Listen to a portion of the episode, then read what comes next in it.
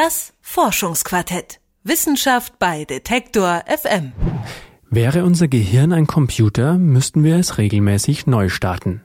Der Rechner in unseren Köpfen wäre sonst vor lauter unnötiger temporärer Daten völlig überlastet. So oder so ähnlich kann man sich das auch vorstellen, was wir jede Nacht machen. Wir schlafen und starten das Gehirn neu. Das Gehirn räumt auf oder es mistet gleichsam aus, indem es wenig wichtige Verbindungen reduziert oder gar ganz ausmistet. Erklärt Christoph Nissen vom Freiburger Universitätsklinikum. Er hat vor kurzem eine neue Studie veröffentlicht, die zeigt, wie sich das Gehirn im Schlaf rekalibriert. Rekalibrieren, das heißt, das Gehirn stellt über Nacht einen Zustand wieder her, mit dem wir am nächsten Tag wieder im gewohnten Maße aufnahmefähig sind. Jeden Tag nimmt unser Gehirn unzählige Informationen auf. Wir bemerken Dinge, lernen dazu und merken uns sogar einen Teil davon. Dabei verändert sich im Gehirn etwas. Christoph Nissen? Stellen Sie sich vor, dass Sie tagsüber neue Informationen aufnehmen und diese neuen Informationen werden im Gehirn abgespeichert. Das macht das Gehirn dadurch, dass es die Verbindungen zwischen Nervenzellen, die sogenannten Synapsen, verstärkt und anpasst. Und diese Form der sogenannten synaptischen Plastizität gilt als eine ganz entscheidende Grundlage dafür, dass wir uns, so wie auch Tiere, an eine veränderte Umwelt anpassen können.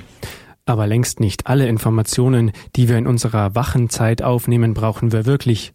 Nicht alle Nervenzellverbindungen, die sich da täglich ansammeln, sind notwendig. Synaptische Verbindungen werden gestärkt, wenn wir neue Informationen aufnehmen und abspeichern. Zum einen werden die Verbindungen gestärkt, die für die Information wirklich wichtig sind. Der Prozess ist aber auch etwas unscharf und es werden nebenbei immer auch Synapsen gestärkt, die eigentlich gar keine Information tragen und die etwas irrelevant sind. Im Schlaf werden diese Informationen dann ausgemistet und die Zahl der Verbindungen zwischen den Nervenzellen reduziert, erklärt Christoph Nissen. Für ihre Untersuchung haben die Wissenschaftler die allgemeine Aktivität der Synapsen im Gehirn gemessen. Das ist die sogenannte Gesamtverbindungsstärke. Tagsüber wird sie durch die vielen Eindrücke und Informationen hochgeregelt, in der Nacht, vorausgesetzt wir schlafen da auch, wird die Gesamtverbindungsstärke dann wieder heruntergeregelt. Und diesen, diesen Vorgang der, der Hochregulation oder der Herunterregulation bezeichnen wir als homöostatische Plastizität. Nervenzellen, die oft zusammen aktiv sind, reagieren anders als solche, die nur selten zusammen aktiviert werden. Diesen Vorgang bezeichnen Wissenschaftler mit dem Ausdruck Cells that fire together, wire together. Zu Deutsch, Nervenzellen, die oft zusammen beansprucht werden, also oft zusammen feuern, verbinden sich auch oft. Das ist dann ein Hinweis auf eine wichtige, relevante Information. Was die Studie der Freiburger Wissenschaftler jetzt herausgefunden hat, ist, dass die Gesamtstärke der Synapsen darüber bestimmt, wie wahrscheinlich es ist, dass sich neue Synapsen verknüpfen. Ist das Gehirn nicht durch Schlaf heruntergeregelt, wirkt sich das dann negativ auf die Fähigkeit aus, solche Verbindungen aufzubauen.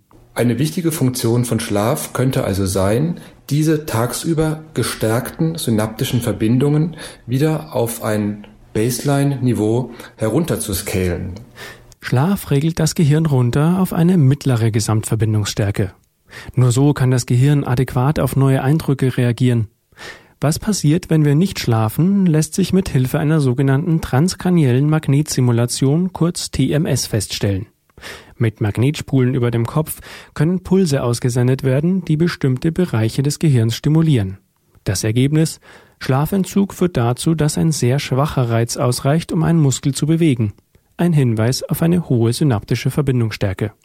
Das heißt gleichzeitig aber auch, dass die Kombination von einem Reiz auf den Arm, der letztlich den Motorkortex erreicht, die Kombination von solch einem peripheren Reiz mit einem zentralen TMS-Puls über den Motorkortex nicht zu einer Stärkung von den Nervenzellen führt, wie das nach normalem Schlaf der Fall ist.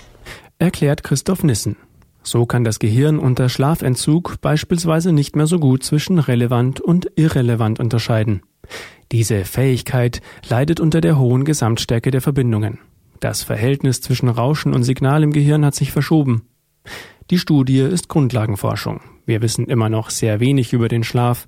Die Erkenntnisse könnten aber auch dazu beitragen, neue Therapieformen für Patienten mit Depressionen oder nach Schlaganfällen zu entwickeln. Fest steht jedenfalls, das Gehirn sollte jede Nacht heruntergefahren werden. Das Forschungsquartett. Wissenschaft bei Detektor FM.